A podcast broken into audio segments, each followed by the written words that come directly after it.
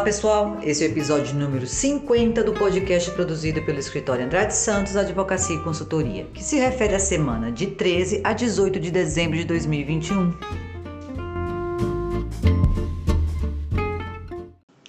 Bom, pessoal, e para não variar, o governo publicou no apagar das luzes da semana, ou seja, no dia 17 do 12, sexta-feira, a Lei 14.261, que traz uma importante mudança na forma como os empregadores serão citados pelo Ministério do Trabalho. Aliás, a mesma lei cria, né, de fato, finalmente, o Ministério do Trabalho e Previdência é, o Ministério do Trabalho e Previdência, na verdade, ele foi instituído via medida provisória. Vocês não sei se vocês lembrarão, mas lá em julho eu mandei para vocês a MP 10.058, que tratava justamente da criação do Ministério do Trabalho e Previdência, que já foi um dia Ministério do Trabalho e Emprego, depois virou uma secretaria do Ministério da Economia e agora voltou a ter uma pasta própria nesse governo.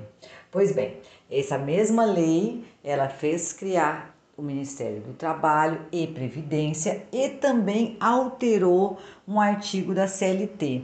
Esse artigo, ele trata justamente das formas de citação da, do, do empregador no caso de autuações e uh, recursos, ações que são de caráter administrativo, ou seja, uh, é, é, processos que são diretamente do Ministério do Trabalho contra o empregador.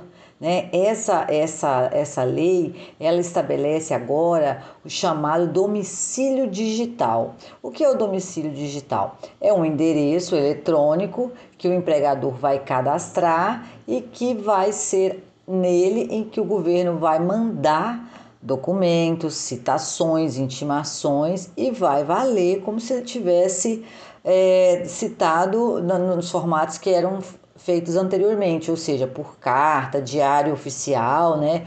Então, é, foi dispensada a citação por registro postal, ou seja, pelos correios, por um, por é, publicação de edital né, no, no Diário Oficial. O artigo que nós estamos falando é o 628 da CLT, agora 628A. Então foi criado uma, é uma divisão, digamos assim, né? uma subdivisão do artigo 628.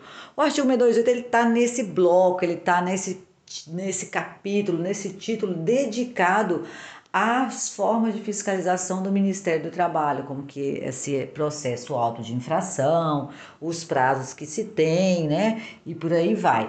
Então, essa é uma realidade que a Receita Federal já tinha estabelecido, não sei se vocês vão lembrar, se eu não me engano, foi em outubro que a Receita fez criar a, a, a, o, o, domicílio digital né, de todos os contribuintes, principalmente aqueles que são considerados pessoas jurídicas, e agora o Ministério do Trabalho também está fazendo isso para os empregadores.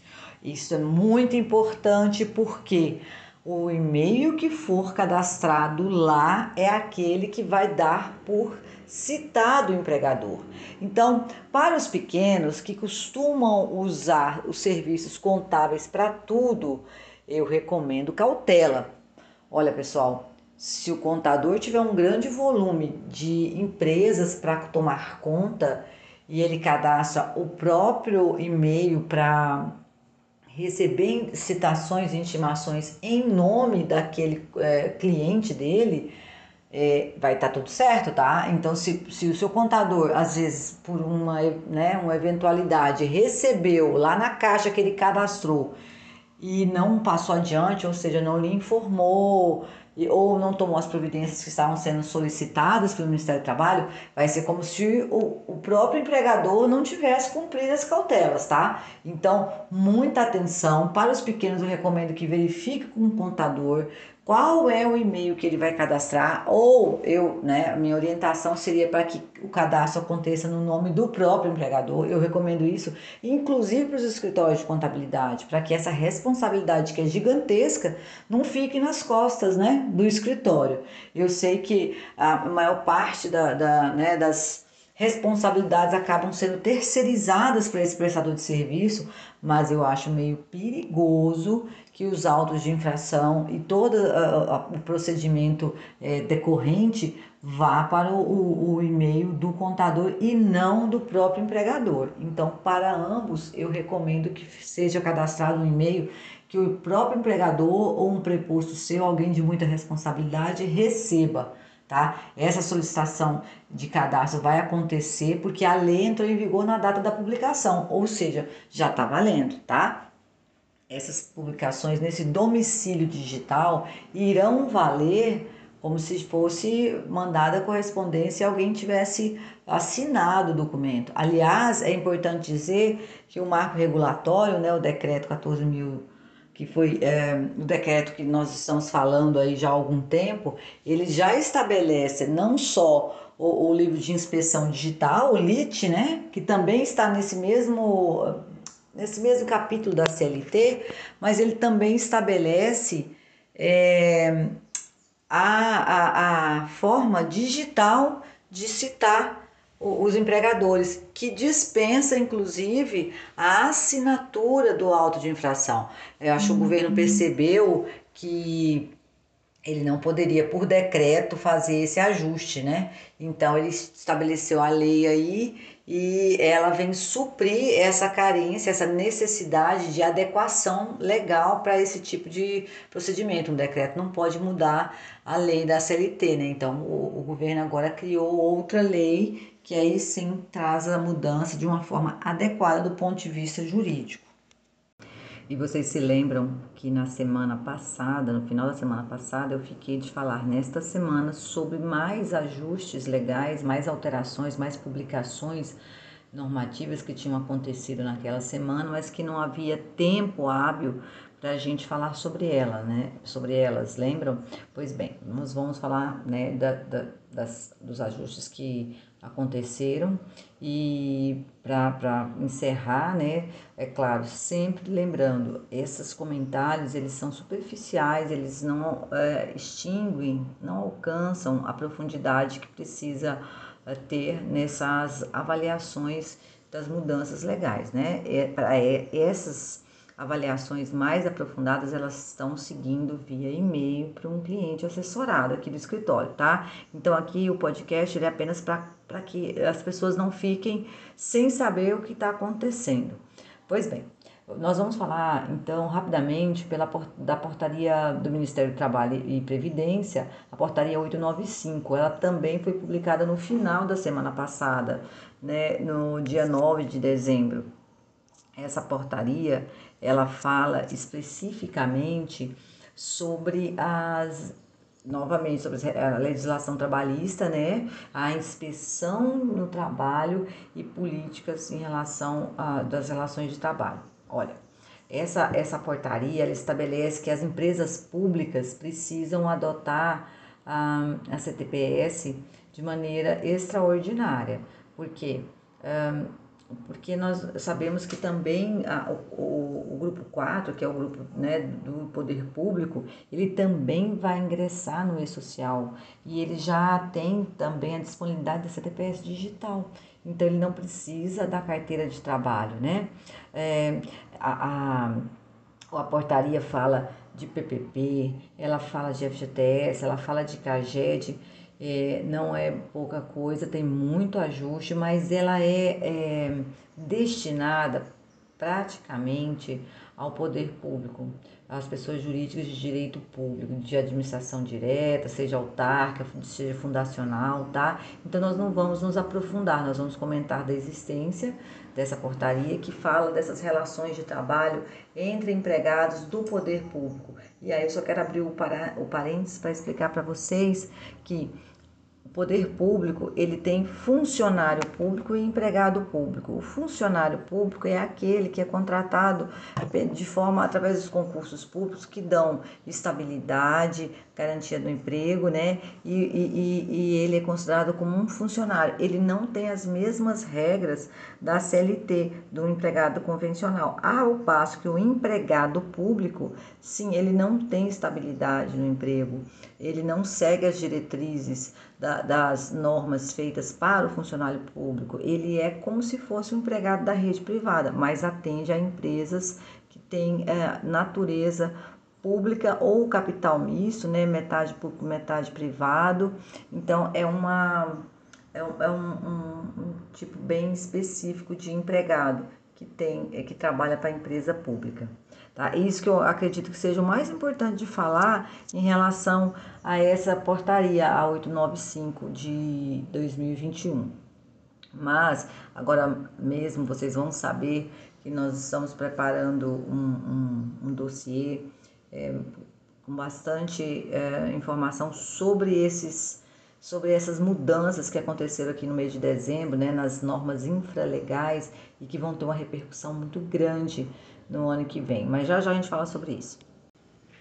E nós tivemos também a publicação da portaria 899 no mesmo dia, 9 de dezembro.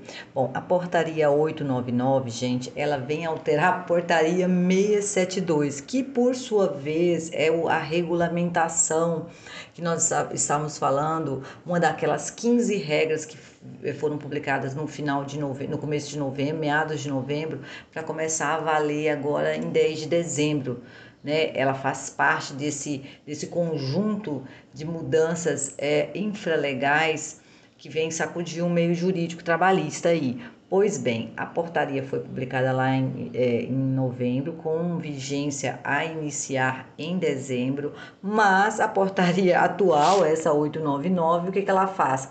Ela joga para frente alguns pontos da portaria 672 que deveriam entrar em dezembro, ela fala que vai vigorar agora só no ano que vem. De fato, ela, ela joga, ela prorroga né, a, a, a vigência das, de normas é, da NR6 que foram alteradas, é, ela, ela vai para 10 de, de março, né? Ela dá aí mais é, é três meses para que se entrem em, em, em vigor as normas que alteram as, os, os, procedimentos de avaliação dos equipamentos de proteção individual, os famosos EPIs.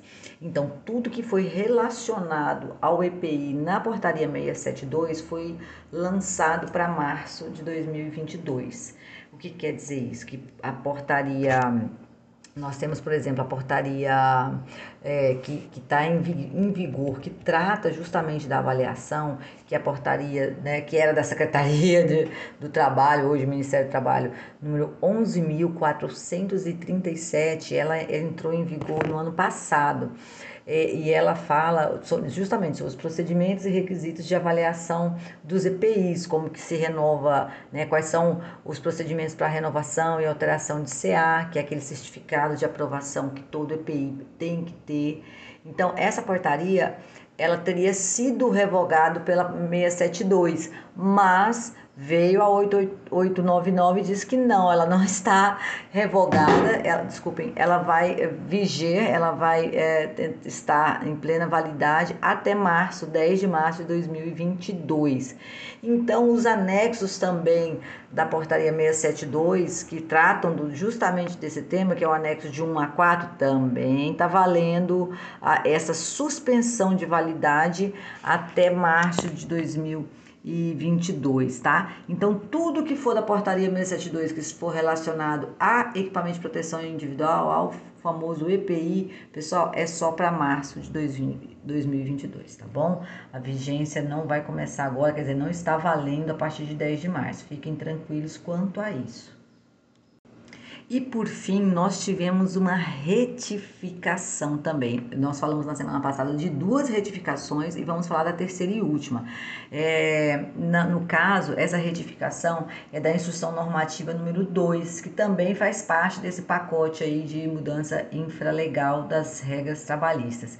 Essa instrução normativa eu não cheguei nem a falar sobre ela e já vem aí retificação falando sobre as questões de fiscalização trabalhista, tá, pessoal? É o que mais é, predomina, mas tem vários e vários e vários ajustes que, que ajustes de redação, ajustes de, de, de conteúdo mesmo, muito importantes. E então, aproveitando a deixa dessa retificação da instrução normativa, que fala muito de documento fiscal, de prêmio, questão do valor alimentação, salário in natura, gente, é muita coisa. Aproveitando essa deixa, dessa retificação, eu quero contar para vocês o seguinte: eu estou preparando um dossiê para falar é, é, de, dessas mudanças, mas tema a tema. Eu, eu, eu entendo assim que ficou.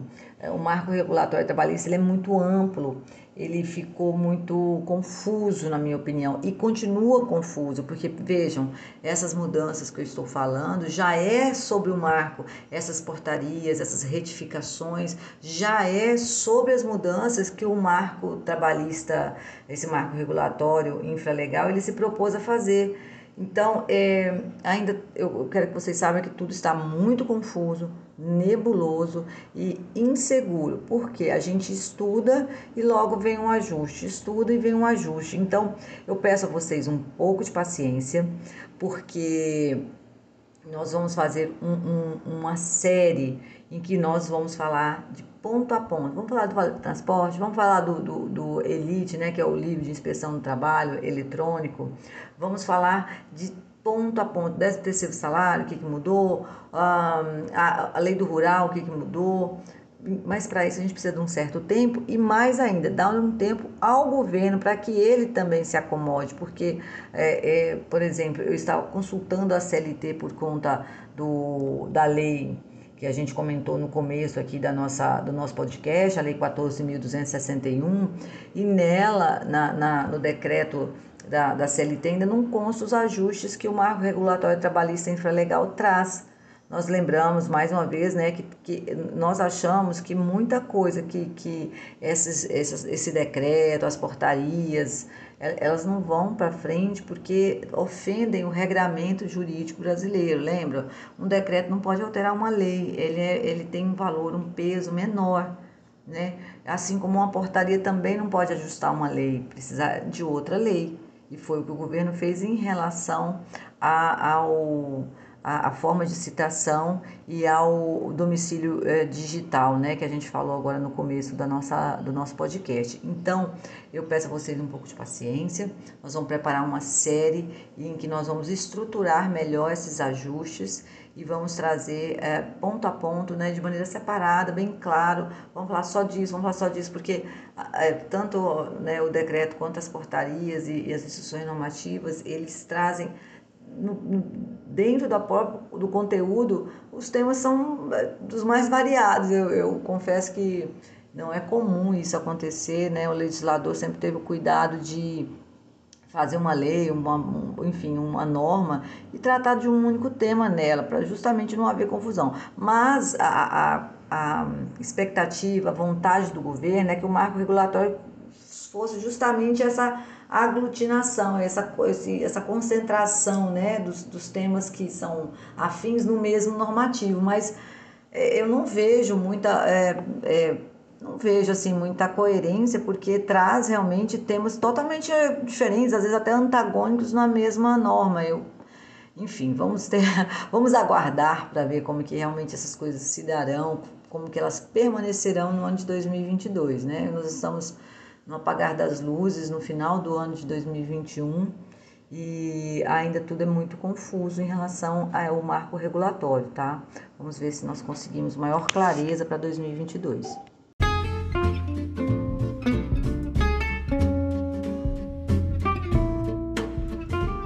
Pessoal, esse foi o episódio número 50 do nosso podcast, que começou lá na primeira semana de janeiro e está comemorando aí, né, um marco interessante. E com ele nós também finalizamos a série do primeiro ano de podcast do escritório. É, é, as, as próximas duas semanas serão já de festas natalinas. O meio jurídico todo entrou em recesso. Né? Ontem foi o último dia, dia 17 de dezembro, e a partir né, do, desse final de semana e mais especificamente do dia 20, nós teremos, nós teremos o tão aguardado recesso forense. E aí, acompanhando também esse, esse recesso, o escritório está entrando em recesso é, precisando dessas, dessas, dessa folga, é, entrando em clima de, de, comemoração, de encerramento de ciclo e início de outro ciclo. Eu espero que vocês também estejam com essa, essa mesma espírito, essa mesma natureza de renovação, de descanso necessário que toda, toda batalha precisa, né? Que a gente também possa descansar e, e, recuperar as energias, e é isso que nós faremos. Então, o podcast tem uma pausa que vai se estender até o começo da, do ano que vem, até as primeiras semanas do ano que vem, que vai acompanhar justamente esse, esse mesmo, essas mesmas pausas que o meio jurídico é, nacional faz. É, mas é, o escritório não vai parar, tá, pessoal? A gente tem um sistema de plantão e mais, todos vocês receberão também um questionário de avaliação para que a gente possa ter um feedback mais poderoso e que possamos apresentar em 2022 uma proposta mais inovadora que alcance mais os interesses de vocês. Todos é, receberão um questionário bem simples, eu espero que vocês o preencham, porque nós já traremos novidades é, de maneira espontânea que nós estamos elaborando mas é claro que o que importa é alcançar vocês, é, é fazer sentido, é realmente auxiliar. Então, quando receber o questionário, por favor, não, não, não deixem de responder. É um questionário muito rápido, ele leva dois a três minutos e o, o, a resposta vai assim, nos ajudar grandemente a trazer mais conteúdo de mais qualidade e num formato que seja mais é, faça mais sentido para quem recebe, tá? Então eu gostaria muito, eu peço a vocês que não, não deixem de responder esse questionário que vai chegar por e-mail, tá? Para quem está aí no nosso cadastro, é, por favor respondam e, e, e nos tragam esse feedback que para nós é muito, muito importante. Eu quero deixar a todos o meu desejo mais profundo todos estejam com muita saúde, as famílias estejam é, pacificadas, mais, é, mais do que unidas, pacificadas, que mesmo às vezes não, ainda não conseguindo alcançar a presença física, o coração de todos estejam unidos no mesmo sentido que é da preservação, da perseverança e do progresso. Vamos, vamos caminhar para frente, vamos evoluir no pensamento, na empatia, no reconhecimento do outro como nosso semelhante, como é, pessoas que todos nós somos e, e todos nós estamos realmente no mesmo planeta em busca de, de, de melhorar, de evoluir, de crescer, de viver em paz, harmonia, com todos os recursos que o ser humano pode e precisa para isso, né? Desejo que vocês tenham todos ótimas, boas, maravilhosas festas, cercados na medida do possível daqueles que os amam. E saibam que sempre, sempre, é, vocês já perceberam, é o lema do nosso podcast, nós seguimos juntos, estaremos juntos em 2022, ainda melhores do que foi esse ano. E eu espero contar com vocês e ter vocês na nossa audiência, que é muito importante. Feliz 2022 para todos!